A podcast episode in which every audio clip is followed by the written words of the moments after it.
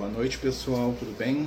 Vamos dar início aí mais um estudo né, nessa quinta-feira abençoada, né, aproveitando aí para a gente estudar um pouco de Evangelho à luz da doutrina espírita, elevando o nosso pensamento ao Cristo, pedindo a espiritualidade amiga que possa nos envolver com amor, com a luz, com a paz de que necessitamos para seguir em frente. Senhor, dá-nos o necessário dá-nos o entendimento e a paz. Acima de tudo, a perseverança, a fé e o amor. Permite, Divino Amigo, que possamos seguir os teus passos iluminados, mesmo de queda em queda, de falha em falha. Ajuda-nos, Senhor, a melhorar, a aprender, a amar e a transformar o nosso coração em vibrações de amor, de paz e de trabalho em teu nome enche o nosso espírito, dá força aos nossos propósitos do bem, fortalece a nossa alma e caminha conosco hoje e sempre. Que assim seja, graças a Deus. Boa noite, pessoal, boa noite a todos. Né? Que Jesus nos abençoe, né? que a gente possa é, iniciar né, o nosso estudo de hoje, estudo de Evangelho né, pedindo aí ao Cristo que né, a gente possa aproveitar esse tempo, né, aproveitar esse momento de estudo, né, aproveitar aí né, mais uma oportunidade de melhora, né, de transformação espiritual. Né, lembrando que nós estamos estudando o Evangelho de Mateus, né, nós estamos no capítulo 22 do Evangelho, né, nós estamos falando aí né, de algumas parábolas de Jesus, né, seguindo a ordem. E né, é, ao final do último estudo, né, nós falamos da parábola dos vinhateiros homicidas, né, como é conhecido na Igreja Católica. Né, ou parábola do Senhor da Vinha, né, que é aquele companheiro que tem uma vinha e ele arrenda a vinha, né, e os servos responsáveis por cuidar dela é, acabam matando né, não só os funcionários que ele envia para poder cobrar o que é justo né, do aluguel, como também o próprio filho dele. Né? E é uma metáfora que Jesus está fazendo aí né, para o povo de Israel, que está lá escutando ele, né, sobre como o povo de Israel é, é não escuta né, é, e renuncia à ajuda espiritual que é enviada de tempos em tempos. É claro que esse relato também serve para a gente, né, porque né, é uma alertiva para a nossa caminhada espiritual, né, das vezes que a espiritualidade maior está agindo em nosso favor e quantas vezes a gente deixa, né, vamos dizer assim, para depois, né, deixa é, de aproveitar, né, as oportunidades oferecidas ou então, né, nós acabamos menosprezando, né, os valores do Cristo, né? Então essa parábola é muito profunda, né? E agora nós vamos sair um pouquinho do escopo das parábolas, né? Vai continuando aqui o texto, né? E agora nós vamos entrar em outra parte, né, que é uma continuação dessa conversa. O Jesus está lá ensinando, né, e é, ele termina a parábola. Nós vamos aqui para o versículo 15. Né, tá, vamos só contextualizar, né, pessoal? Jesus está lá no templo, né, é, normalmente no, no átrio dos gentios, ou seja, a parte exterior do templo de Israel, que é, é onde era granjeada a entrada de todas as pessoas, né? Algumas partes do templo só podiam homens, outras partes do templo só podiam homens de origem judaica, né? Ou judeus, né? É, israelitas, né? E Jesus ele está aqui é, no átrio do templo, né? E ao mesmo tempo, né? É, ele continua o ensinamento dele, né? E ele fala agora, vai falar, né? Enquanto ele vai falar, os fariseus e os doutores da lei vão se aproximar deles, né, para começar, né, a tentar pegar ele, vamos dizer assim, com né, os jogos de palavras que eles utilizavam na época. Né? Vamos ver lá, olha só. Então, retirando-se os fariseus, né, ou seja, né, quando Jesus fala as parábolas lá sobre né, o abandono que eles tiveram diante das questões espirituais, então os fariseus eles se afastam um pouco, né, consultaram entre si como o surpreenderiam em alguma palavra. Então os fariseus, né, os doutores da lei ali, se reuniram, né, à parte ali num cantinho, pensando o que, que eles poderiam falar para poder pegar Jesus no pulo, né, para poder né, pegar Jesus de jeito. Né, gente? Lembrando aí quem está chegando, boa noite, nós estamos estudando o Evangelho de Mateus, capítulo 22, a partir do versículo 15. Tá? Quem quiser comentar, perguntar, participar, né? Por favor, tá? Fiquem à vontade, viu, meus amigos? Muito bom quando as pessoas participam, né? Senão gente fica falando sozinho aqui, às vezes dá até um desânimo na gente, mas, né? Vamos confiando enviaram-lhe os seus discípulos com os herodianos. Né? Então, os fariseus, né, aqueles mais velhos, né, eles se reuniram e eles mesmos né, não quiseram se expor diante de Jesus, não. Então, eles enviaram os seus discípulos e os herodianos. Quem eram os herodianos? Os herodianos eram um grupo né, que, vamos dizer assim, era um grupo de é, funcionários do templo ligados ao rei Herodes. Vamos lembrar que o rei de Israel na época de Jesus era o Herodes, né, chamado é, era um membro da família Herodes, né? Herodes era um sobrenome, né? E nessa época era o famoso é, Herodes Antipas, né? O Herodes Antipas famoso por ter mandado cortar a cabeça do João Batista, ele que era o rei de Israel, né? E lá no templo, né? É, ficavam funcionários dele, né? Para poder vigiar.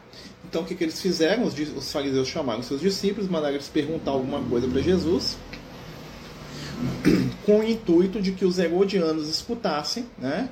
E se Jesus falasse uma bobagem, eles fossem lá denunciar Jesus para os romanos. Né? Vamos lembrar que o Herodes era o rei, né? mas a Israel de fato né? pertencia né? como colônia, como né? É, ocupado né? pelo, pelo Império Romano. Quem mandava de verdade era o governador romano. O Herodes era um rei, ele tinha um certo poder, né? desde que não ultrapassasse a autoridade dos romanos. Era meio que um rei postiço ali. Né? Então o Herodes ele tinha um poder limitado. Então os Herodianos eram os, puxa-saco do Herodes, vamos dizer assim, para a gente entender de uma maneira mais, mais simples aí o, o raciocínio do texto. Então, né, eles reúnem essas pessoas, né, enviaram seus discípulos com os Herodianos, dizendo, né, agora eles vão fazer a pergunta: Mestre, bem sabemos que és verdadeiro e ensinas o caminho de Deus segundo a verdade, e de ninguém se te dá, porque não olhas as aparências dos homens. Né? Então eles viram para Jesus, dão uma puxada de saco, né? Falam assim, nossa, eu sei que é o cara verdadeiro, né? Que fala de Deus, né? Que é um cara aí que não, não tá nem aí para a opinião dos outros, né? É, né? E com os herodianos de lado, né? Dize-nos, pois, então, que te parece? É lícito pagar o tributo a César ou não? Né? Então, olha só. Né? Então Jesus está lá um tempo, no meio da multidão, né? E os, os fariseus mandam né, os aprendizes deles irem lá perguntar para Jesus, na frente de todo mundo, se Jesus né, era favorável a pagar né, imposto para o imperador romano, para Júlio César. Vamos lembrar que o povo de Israel, para a gente poder entender isso, né, o povo de Israel é um povo extremamente nacionalista, né, e eles tinham um ódio mortal dos romanos que estavam lá como invasores. Né? Então é uma pergunta dúbia, né? Porque você via lá os herodianos, que eram né, os representantes ali do, né, é, do governo, vamos dizer assim, né? E Jesus, né? É, no meio do povo. Então, se Jesus falasse que é lícito, né, Jesus ia passar diante da multidão como um, um colaborador dos invasores. Tipo assim, esse cara ia puxar saco dos romanos, né, que estão fazendo mal para o nosso povo, um traidor. Se Jesus falasse que não, que é ilícito, que não pode pagar o tributo, né, os herodianos iam denunciar Jesus como alguém que estava fazendo revolta contra o império.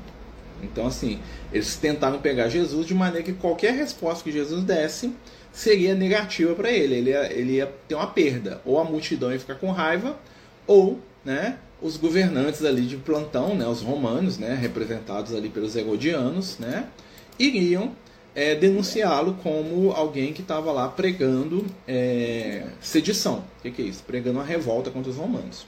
Né? Então Jesus estava lá na sinuca de bico, vamos dizer assim. Né? Alguém abriu aqui um. É, e aí, é, só para a gente lembrar, né, gente? E aí, né? É, Dize-nos, pois, o que te parece. É lícito pagar tributo a César ou não? Né? Então eles tentaram pegar Jesus aí de, né? Jesus aí de jeito. Jesus, porém, conhecendo a sua malícia, disse: Por que me experimentais, hipócritas? Né? Por que ele está falando hipócrita? Porque todos eles pagavam. Né? Todos eles estavam falando isso, falavam mal dos romanos, mas fazia tudo que os romanos mandavam. Né? Todos eles diziam né, mal dos romanos, falavam que os romanos eram invasores terríveis, eram invasores né, é, que prejudicavam o povo de Israel, aquela coisa toda, mas né, faziam tudo que os romanos mandavam. Né? Por isso que eles são hipócritas, estão falando ali para pegar ele no pé. E aí o que, que Jesus fala? Famosa, né? Fala assim, mostrai-me a moeda do tributo, ou seja, me mostra o dinheiro, né? A, a moeda que era utilizada para pagar o imposto, né? Vamos lembrar, né? Que na época de Jesus a, a moeda era o denário, né? Mas também tinha o dracma, né? O dracma era uma moeda, né? Que era utilizada, vamos dizer assim, na, pela população em geral, né? E o que, que acontece, né? Essa moeda, ela também tinha um valor, né? mas né, do ponto de vista dos romanos, o que valia mesmo, né, a moeda que era importante, vamos dizer assim, né, era a moeda romana, tá? era o denário, né, que veio o denário, né, que representa um dinheiro. Né? Então ele fala assim, apresentaram-lhe um dinheiro, na verdade um denário, essa é a tradução, tá gente? Né? É, Para quem está chegando agora, gente, nós estamos estudando é, o capítulo 22 do Evangelho de Mateus, tá? Nós vamos falando um pouquinho sobre ele aí. Quem quiser perguntar, falar, participar, é muito, muito, muito, muito bem-vindo. Tá bom, gente? De verdade, de coração mesmo. Muito bem-vindo. Né? Então vamos lá. Mostrar-me a moeda do tributo. E eles lhe apresentaram dinheiro. Fala assim: ó, tá aqui. Né? E disse-lhe: De quem é esta efígie, ou seja, a imagem, o desenho que está na moeda, e esta inscrição? Disseram-lhe eles: De César. Né? Ou seja, quem que estava lá representado na moeda? César, o César da época. Né? César também era um título, né, gente? Tirando Júlio César, que foi o primeiro que tinha esse nome mesmo de nascença, né? Depois que ele morreu, César virou um título, né? Dos imperadores romanos. Todos os imperadores romanos eram chamados de César, tá? Era um dos títulos do imperador, tá? Assim como todos os reis de Israel nessa época eram da família Herodes, né? Então eles eram parentes. Né? O César aqui era o Tibério, tá? O imperador romano chamado Tibério, né? Eles apresentaram e disseram: De quem é essa esfinge e essa inscrição? Jesus perguntando. Disseram-lhe eles: De César. Então ele lhes disse: Dai, pois, a César o que é de César, e a Deus o que é de Deus. Né? Essa frase de Jesus é muito interessante porque ela tem alguns aspectos aí espirituais muito profundos. Né? Qual que é o primeiro aspecto espiritual? Jesus vai inaugurar uma coisa que na época dele não tinha. Sabe o que, que é? Jesus vai ser o primeiro que vai falar da separação entre a religião e a política. Né? Então, dar a César o que é de César, seja, atender os compromissos políticos sociais da sua nação e dar a Deus o que é de Deus. Jesus estabelece ali uma separação entre os princípios espirituais e os princípios religiosos. Né? Porque sempre que os dois se misturam, nós vamos ter ali, infelizmente, né, comportamentos e situações né, que vão é, ser foco de desequilíbrio, vão ser foco aí de né, situações que não vão dar muito certo, né? Porque as, a religião, o que, que ele estabelece? Olha, né, o tributo pertence a César porque o César é o imperador. Né? Querendo ou não, gostando ou não dele, ele, por direito, né, seja adquirido, conquistado, qualquer coisa que for, ele é o imperador dá. Né? Então dá ele o que é dele. Desde que não haja conflito com as coisas de Deus. Né? E eles ouvindo isso, maravilharam-se e deixando se retiraram. Né? Então os fariseus, né? Jesus deu uma resposta de, de, filosofia, né? um raciocínio muito profundo, né? Então os fariseus ficaram admirados com aquilo. Né? Vamos lembrar né, que quando a gente fala dos fariseus, né, a gente está é, tá falando né, do pessoal mais espiritualizado, tá, gente? Os fariseus eram muito espiritualizados dentro das, né, das possibilidades da época, né, gente? A gente tem que lembrar sempre disso, né? Porque dentro daquilo que o pessoal da época dava conta, os fariseus eram os mais espiritualizados, né? Tinha os saduceus, né? Também, mas ali os que mais trabalhavam essas questões transcendentais espirituais eram, sim, os fariseus, né? E isso é importante a gente ter isso aí guardado, né? Até porque nós vamos perceber depois, né? Uma coisa que até os espíritos falam, né? Que dos fariseus vários se converteram ao cristianismo, dos saduceus nenhum, que a gente saiba, né? pelo menos ali no momento ali que ficou registrado, nenhum saduceu. Né? Estou puxando sardinha para fariseu, não, né? apesar de que né, tem uns amigos lá né, que foram, né? mas né, os fariseus né, eles, é, se tornaram cristãos mais fácil, eles converteram, vamos dizer assim, muitos, né? não todos, é claro. Né? Mas tem uma coisa muito interessante também que eu queria fazer meio com uma parte aqui no nosso estudo, é, ontem, durante o nosso estudo do, do livro Os Mensageiros, né, a gente estava contando a história de um companheiro chamado Otávio, né, e né, esse companheiro, né, ele vai ter né, uma situação no qual ele vai trair um espírito desequilibrado para ser filho dele, aquela coisa toda, né, uma história né, que mexe muito com a gente, porque a gente fica pensando na nossa própria família, né. Então, a pedido aí dos queridos amigos espirituais, eu vou só fazer um adendozinho que tem a ver aqui com, com o texto do Evangelho. Né? É, na nossa caminhada evolutiva, nós temos dois fatores que são né, muito importantes para a gente poder entender né, é, a nossa caminhada espiritual. Primeiro são os nossos compromissos, segundo são as nossas escolhas. Tá? As nossas escolhas vão ditar o nosso futuro. Os nossos compromissos vão ditar a nossa necessidade. Então, muitas coisas né, são escolhas e muitas são compromissos. Né? Então, lá na história do Otávio, que a gente estudou ontem, né, quem quiser, o, o vídeo está salvo aí, né, lá no Livro dos Mensageiros, capítulo 7. Né, o Otávio reencarna com um compromisso né, com um, um, grupo de seis espíritos que lhe seriam filhos, né? na verdade eram irmãos, né? mas que ele ia criar como filhos e que ele abandona. E em outro momento ele se casa, né? Com, né? Ele vai lá, se aproveita do moça, o pai da moça obriga ele a casar com ela, né? E ele tem um filho que é um espírito extremamente né? Voltou o vídeo aqui, desculpa, gente. Então ele tem um filho com um espírito extremamente atrasado, né? E que ele fala que foi causa de sofrimento para ele a vida inteira, né? Isso, quando a gente traz isso pra gente, o que, que a gente pensa? Será que a minha família, né, é o meu compromisso espiritual ou foi a derrapada que eu dei para poder, né, encontrar determinados espíritos aí, né, que talvez não fosse para me lidar com eles agora, né? Aí entra a questão do compromisso da escolha, né? O compromisso dele é com a espiritualidade superior. A escolha dele levou ele a sintonizar com uma companheira, que ele casou com ela, e essa companheira atraiu uma entidade desequilibrada para seu filho dele. Tá, né? Mas né? Isso foi fruto da escolha dele também. E apesar né, de né, muitas vezes a gente, enquanto encarnado, né, encontrar companheiros que vão vir e que vão ser espíritos muito difíceis para colaborar conosco, ou vão ser espíritos que muitas vezes vão até trazer sofrimento para a gente durante a nossa vida, vamos lembrar o seguinte: né, a gente sempre pode fazer o melhor. Né? Nas relações de pai e filho, nas relações com aquelas pessoas que nós amamos, né? e eu estou falando isso para você, viu, Regiane? Para todos nós, viu? é, na relação com as pessoas que nós amamos, né, as pessoas que compõem a nossa família, vamos lembrar: o crescimento espiritual demanda tempo. E mesmo espíritos muito atrasados né, terão sim oportunidade de crescer e de melhorar. Então, aquele companheiro que ficou encarnado lá com o Otávio, alguma coisa ele aprendeu com ele. Né? Claro que, que o relato do Otávio está cheio de tristeza pela própria falha, né? então talvez ele não possa ter avaliado aqui em profundidade. Mas, né, para aqueles pais, para aquelas mães que passam dificuldade com os filhos né, hoje, né, achando que estão falhando, achando que por acaso estão fazendo errado, eu recomendo a leitura do livro Ave Cristo. No livro Ave Cristo, nós vamos ver o poder que o amor tem sobre os corações daqueles que estão conosco. Muitas vezes, né, o amor de seres superiores por nós, a gente não dá conta de devolver da mesma forma. Por quê? Porque nós, às vezes nós estamos atrasados espiritualmente, às vezes a gente não dá conta mesmo, né, por primitivismo, por uma série de coisas. Lá no livro Ave Cristo, né, quando nós vamos ver lá a história do quinto varro, né, a gente vai ver o que, que o amor de um pai pode fazer por um filho. Né? Claro que a gente né, fala em amor de um pai, mas é o amor dos pais, né? da mãe, do pai, ou de alguém que realmente cuida de, do outro. Né? Então, né, não tomemos aqueles que estão conosco como erros da nossa parte, e são como escolhas. Né?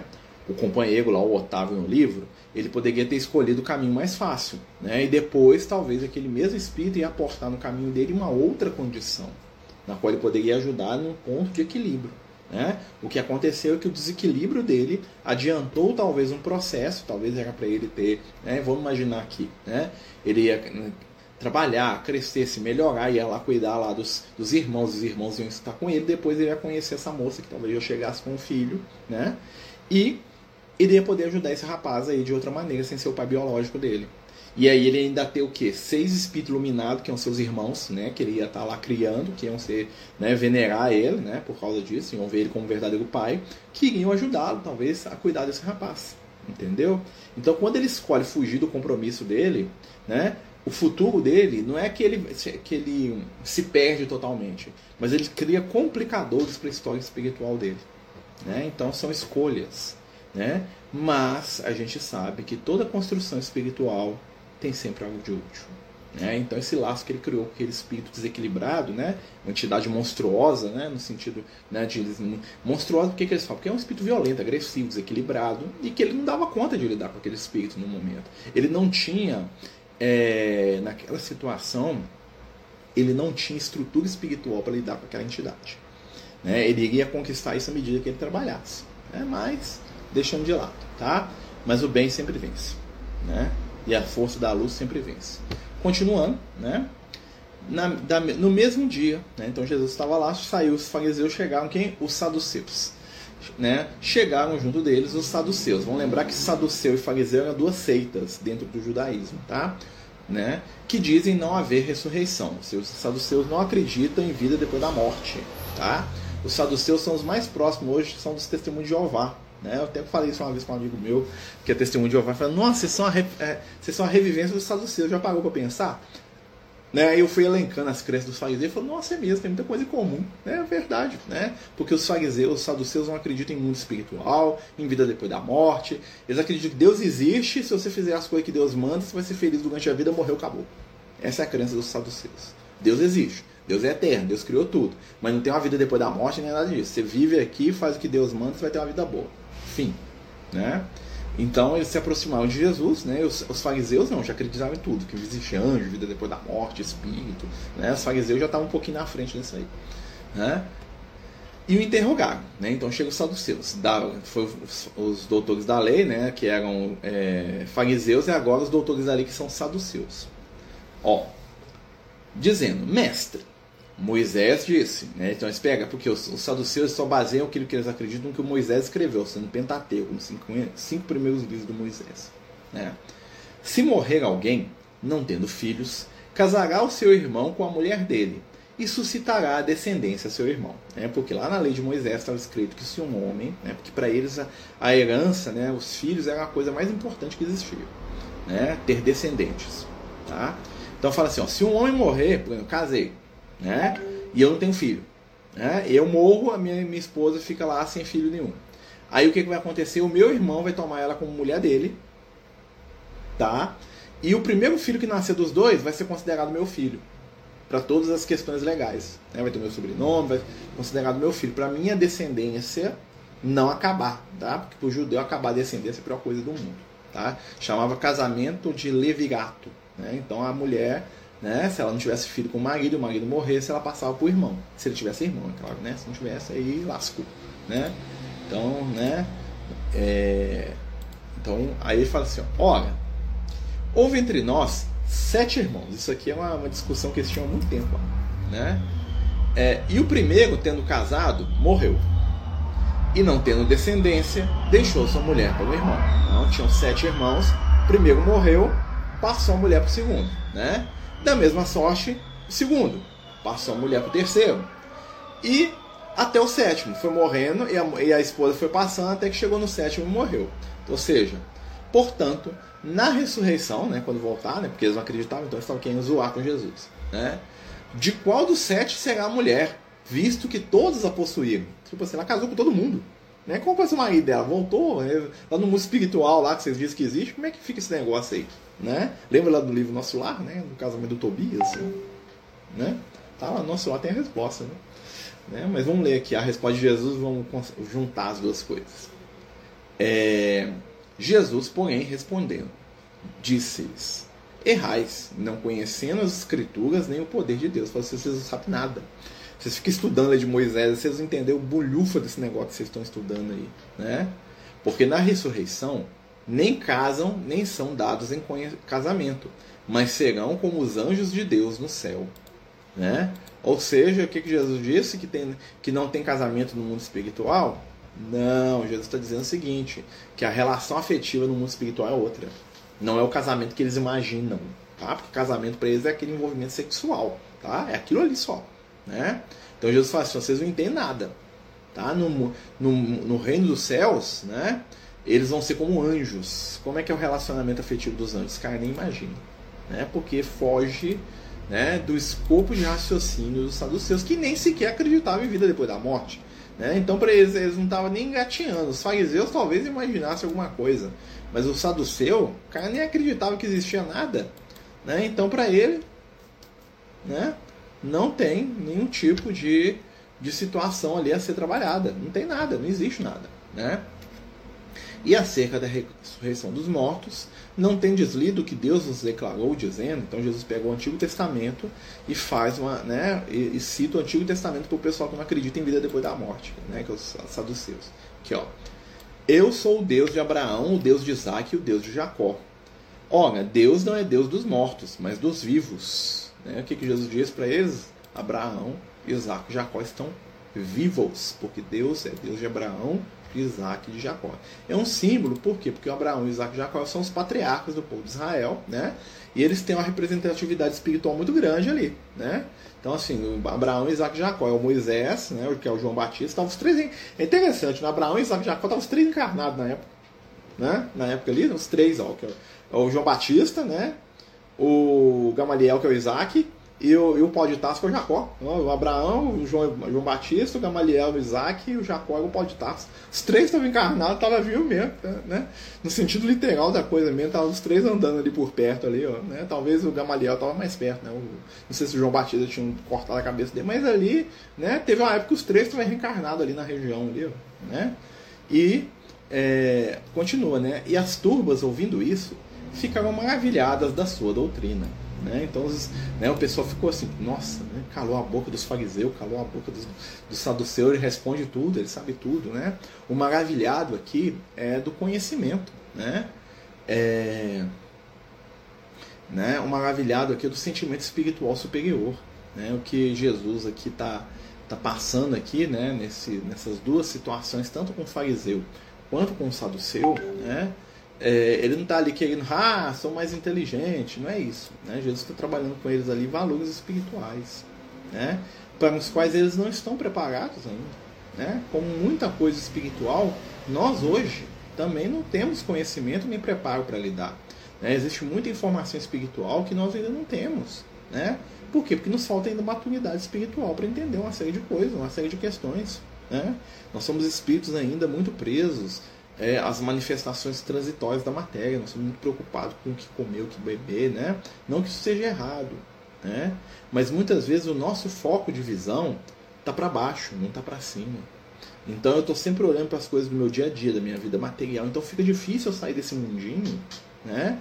Se eu não quiser, se eu não me esforçar, e começar a contemplar as estrelas. Né? Começar a observar que além dos limites daquilo que eu vivo, da minha realidade, da minha vida, existe muito mais. Né? Existe um mundo todo de valores, existe todo um mundo né, de realizações espirituais, de construções espirituais. Né? E aí a gente começa a lembrar né, da influência dos espíritos, aí, dos amigos espirituais, né, quando eles estão lá né, trabalhando o André Luiz, estão lá trabalhando lá né, outros seres iluminados lá, né, é, dizendo para a gente né, dos nossos compromissos espirituais, né, que não são compromissos de dor, não, são compromissos de dificuldade, nem de prova, nem de né, coisas né, terríveis, não. São compromissos amorosos, gentis. Né? A espiritualidade ela está esperando né, o nosso despertar há muito tempo. Né? Muito tempo mesmo. Né? Já está chegando a hora da gente acordar né, para os verdadeiros valores espirituais da vida. Né? Sair ali da onda né, da raiva, do ressentimento, da amargura, né, do medo. Né? E aí o que, que acontece? Aí vai chegar um, um, um fariseu, né? É, é, um doutor da lei que vai começar a sintonizar com Jesus. Olha só, vou continuar aqui. Ó.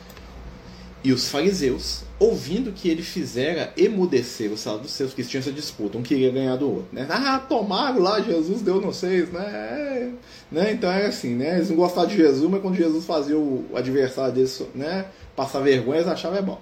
Né? Então, eles reuniram-se no mesmo lugar. E um deles, doutor da lei, interrogou para experimentar. Esse doutor da lei aqui é o Nicodemos, tá, gente? É o mesmo que vai procurar Jesus depois de noite. Tá? Então ele foi lá perguntar para Jesus para ver o nível de sabedoria de Jesus. Esse aí já estava começando a ficar interessado no Cristo. Depois vai virar discípulo, né? Mas ele começa aqui. Mestre, qual é o grande mandamento da lei? Isso também é uma questão que estava lá dentro da, da, do judaísmo, né? Tinha um filósofo judaico, né, um grande rabino chamado Iléu, né, que fizeram essa mesma pergunta para ele, Jesus vai dar a mesma resposta que o Iléu dá, tá? E isso vai deixar o fariseu maravilhado, por quê? Porque esse fariseu é da escola do Iléu, ele foi aluno do Iléu. Então o Iléu é um cara assim, muito famoso, mas o povão não conhecia os ensinamentos dele assim, né? É um povão simples. Jesus era um cara simples. Então esse fariseu, quando ele escuta Jesus falando que o mestre dele ensinou para ele, o Caim doida com Jesus. Fala, Nossa, esse cara é o Messias mesmo. Né? Mas vamos ver aqui, ó. Né? Então ele vai perguntar para Jesus, mestre, qual é o grande mandamento da lei? Na verdade, o que ele está falando é sintetiza os dez mandamentos. É isso que está pedindo. Né? E Jesus disse: Amarás o Senhor teu Deus de todo o coração, de toda a tua alma e de todo o teu pensamento. Este é o primeiro e grande mandamento. Ou seja, resumiu os dez mandamentos em um. Né? E o segundo, semelhante a este, é: amarás teu próximo como a ti mesmo. Deste mandamento dependem toda a lei e os profetas. E por que, que o Nicodemos vai cair para trás? Porque foi igualzinho que o Iléu falou quase 30 anos antes. O Iléu estava construindo uma casa, né? ele era uma pessoa humilde, tá? ele é um avô do Gamaliel, para quem não sabe. Né? Então o Iléu era um sábio, ele estava construindo uma casa porque ele era pobre, né? Mas ele era muito inteligente, então ele virou um rabino muito famoso, né? Então ele estava no telhado da casa construindo lá, né?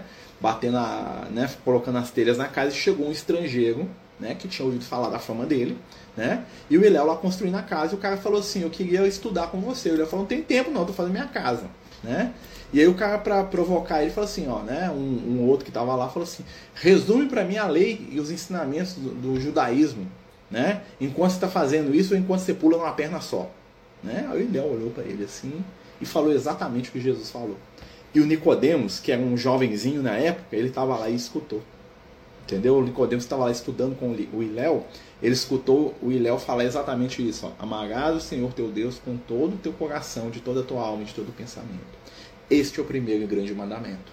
E o segundo é semelhante a este: Amarás o teu próximo como a ti mesmo. Destes dois mandamentos dependem toda a lei e os profetas. Aí o, o, o, nisso aqui, gente, o Nicodemos endoidou. Nicodemos falou, esse cara, é esse cara é o Messias, porque ele fala igualzinho meu mestre. Né? Jesus ele repetiu na íntegra o ensinamento que só o Nicodemos e uma meia dúzia de velho ali, né, que estava ali na hora, sabia. E, e aí aquilo mostrou para Jesus, porque o Nicodemo respeitava muito o mestre dele, né? Porque ele não sabia que Jesus era muito mais do que o Iléu, né? Mas o Nicodemo virou, virou seguidor de Jesus ali. Né? Porque ele ficou embasbacado com o conhecimento de Jesus, porque ele falou uma coisa profundíssima, que o, que o cara que é o ídolo da vida do, do, do Nicodemos tinha ensinado para ele, né? Que era um espírito iluminado, ele era um espírito iluminadíssimo. Né? Entidade, assim, acima da média. Né? Ele, tá, ele viveu, ele morreu mais ou menos uns 30, 25 anos antes de Jesus, mais ou menos. Tá? Jesus devia ser um bebê quando ele morreu. Né? Tanto é que o filho do Iléu, que é o Simeão, aquele cara que pega Jesus no braço, lembra que tinha um idoso lá que pega Jesus no braço? É o filho do, do Iléu, é o Simeão. Tá? E que é pai do Gamaliel. Né? Todos, tudo, né? E aí o que que acontece é, nesse momento aqui? Né? O, que, que, o que, que há nesse momento aqui? Né? o, os discípulos, o, o, é o momento de acordar espiritual do Nicodemos. Depois o Nicodemos vai procurar Jesus, né, de maneira separada, né, para eles poderem conversar, que é aquela outra conversa que o Nicodemos tem com Jesus lá na frente, tá? Mas assim, é, para quem não sabe o contexto, é isso aqui que aconteceu. Né? Então, às vezes a gente lê o texto, a gente não pega essas, essas nuances, né? essas situações todas ali, né? que são coisas muito profundas, né? coisas que só a espiritualidade vai falando para a gente. Né? estando reunidos os fariseus, ou seja, os fariseus estavam tudo lá, né? Ficava tudo embasbacado, né? Porque Jesus respondeu igual ao mestre mesmo, né? Responderia, né? Dizendo, interrogou-os Jesus. Agora Jesus vai perguntar para eles, no hein? Jesus pergunta para eles, dizendo: Que pensais vós do Cristo? De quem ele é filho? Eles disseram: De Davi, né? Tipo assim, de quem que Jesus, de quem que o Messias vai descender? O pessoal falou assim: Ah, ele é filho de Davi, né? Está escrito, né? Disse-lhes ele: Como é que então que Davi em espírito lhe chama Senhor, dizendo: Disse o Senhor ao meu Senhor: assenta-te à minha direita, até que eu ponha todos os teus inimigos por escabelo dos teus pés. O que isso quer dizer? Né? O Davi, num dos textos lá que ele escreve, né? ele relata que ele tem uma visão que ele vê o Messias, né? e que, o, que ele vê Deus conversando com o Messias, ele acha que é Deus, né? Que fala assim que o Messias vai receber toda, toda vamos dizer assim, o planeta todo está debaixo do controle do Messias. Basicamente é isso que o texto quer dizer. Tá? Esse cabelo quer dizer que está debaixo do pé, abaixo da autoridade. Tá bom? Então, é, o que, que Jesus está falando para eles? Fala assim, ó, mas como é que o Messias é filho de Davi se o Davi viu eles antes dele nascer? Se Jesus está dando para eles a ideia de. Olha o que, que Jesus está falando com os fariseus. Jesus está ensinando os fariseus sobre vida antes da morte, ou vida antes do nascimento. Né? Ele está falando de transmigração espiritual. Está falando assim: olha, como é que Davi viu quem vai ser filho dele ou quem vai ser descendente dele, né? Porque, né, depois de lá, Maiva, né, na verdade, metade do povo de Israel naquela época devia ter algum sangue do rei Davi, né? Porque o rei Davi teve um monte de esposa, né? Então, assim, era até difícil saber quem não era descendente do rei Davi. Era muita gente mesmo. Então, isso aí é meio generalizado, tá? Mas o que, que Jesus está falando com ele? Davi sabia de alguém que ia vir depois dele e viu essa pessoa. Ou seja, Jesus está falando que o Espírito existe antes de nascer. Entendeu o que Jesus está querendo ensinar para os fariseus? Porque os fariseus são mais espiritualizados. Então Jesus estava investindo alguma coisa neles ali. Né? Ao contrário dos saduceus, que eles não tinham nem essa base. Né? De, se, pois, Davi lhe chama de Senhor, como é seu filho? Hum, então, como é que. Né? E ninguém podia responder-lhe uma palavra nem deste dia, aquele, nem desde aquele dia ousou mais alguém interrogá-lo. E aqui acaba o capítulo 22 do Evangelho de Mateus. Né? Olha só que Jesus, né, Jesus travou a cabeça deles. Falou assim, ó, né, se ele se o Messias, né, é descendente do rei Davi, como é que o rei Davi viu ele? Séculos antes do Messias nascer. O que, que isso quer dizer? Que o Messias já existia num mundo, né, num mundo espiritual antes de renascer como filho de Davi. Então, com um bom entendedor, como eram os doutores da lei, Jesus está falando de vida antes né, da encarnação, ele está falando de evolução, ele está falando de reencarnação, porque o Messias encarnar num corpo, né, para ser descendente biológico, vamos dizer assim, do Davi, que é no caso de Jesus ali no momento, né, ele é um dos, dos das centenas de descendentes né, do rei Davi. Tá? O pessoal fala assim: ah, Jesus, filho de Davi, descendente de Davi, é ele metade de Israel tá? Então, assim, não é muito especial se descender do rei Davi, não, tá? Mas é uma coisa, né? É, né? Tinha, né? E, e, o rei Davi também estava ali do lado na hora, né? Que é o Judas Iscariotes, né? Tava lá do ladinho de Jesus, todo mundo, né? né? É... é interessante, né? Quando a gente pensa, né? Nessas situações todas e a gente vai conectando a informação, né? Simeão que pegou Jesus nos, nos, braços é o mesmo que ensinava o Evangelho nas catacumbas. Não, não. Simeão morreu quando Jesus era criança, ele já era um idoso quando Jesus, né? Quando Jesus, esse Simeão é diferente do Simão, tá? É, o, o, o, Simão que ensinava, né? Era outra pessoa, tá? Né? O Simão que ensinava era o, era outro companheiro, tá? Esse Simeão aí, ele já era muito velhinho, já era, ele era filho do Iléu, né? Você ideia, era pai do Gamaliel. Né? O Gamaliel já era um idoso. O Gamaliel, na época que o Paulo vai lá ser preso, aquela coisa toda lá, né? o Gamaliel já era um idoso, uns 70 anos. Né? O Simeão é o pai dele. Então, quando Jesus era bebê, né?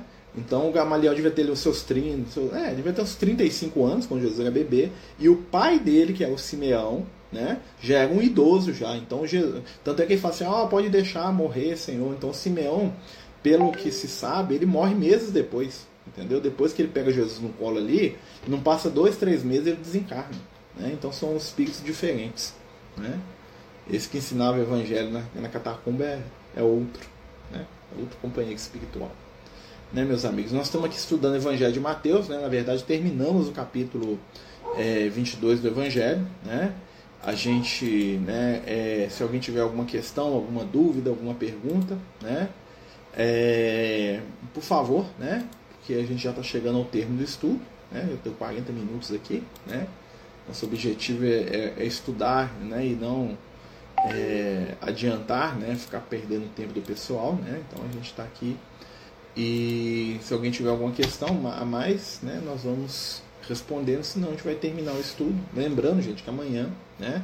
nós temos é, tratamento espiritual. Tá? Lembrar a todos aí que nós precisamos aí da ajuda de todos aí para o tratamento né? E outra coisa, é, a gente né, já está aí na campanha da nossa sexta do mês, né, que vai ser na semana que vem, sem ser sábado agora, no outro. Tá? Quem puder nos ajudar aí com qualquer tipo de alimento é muito, muito, muito bem-vindo. Né? Quem quiser conhecer o trabalho, né, no dia 23, conferir se é isso mesmo, né?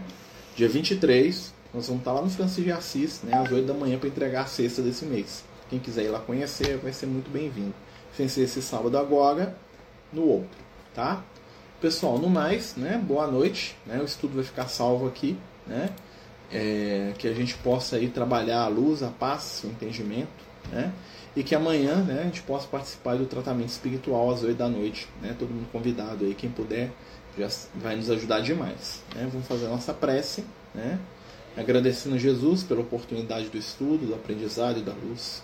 Pedindo ao Cristo que esteja conosco nas oportunidades de entender, de amar e de sentir. Ajuda-nos, Mestre, dá-nos a paz, o entendimento Abençoa os nossos lares, enche os nossos corações de boa vontade, de carinho e de esperança. Caminha conosco, nos ensina sobre paz, nos dá o um entendimento sobre a luz. Ajuda-nos a trabalhar e servir em teu nome, a estender nossas mãos aos que precisam e fica conosco, hoje e por todo sempre. Que assim seja, graças a Deus. Então, meus amigos, estamos terminando aqui o nosso estudo de hoje, né? Amanhã, né, às 8 da noite, temos nosso tratamento espiritual. Fiquem todos com Jesus, muita paz, muita luz e o estudo fica salvo aqui no Instagram. Até mais. Os Amigos do Caminho apresentam sua primeira obra literária, Versos do Caminho, uma compilação das mensagens do nosso amigo espiritual Lucas, à venda pelo WhatsApp 31 98827 3218. Toda a renda será destinada para o projeto Neurodiversos.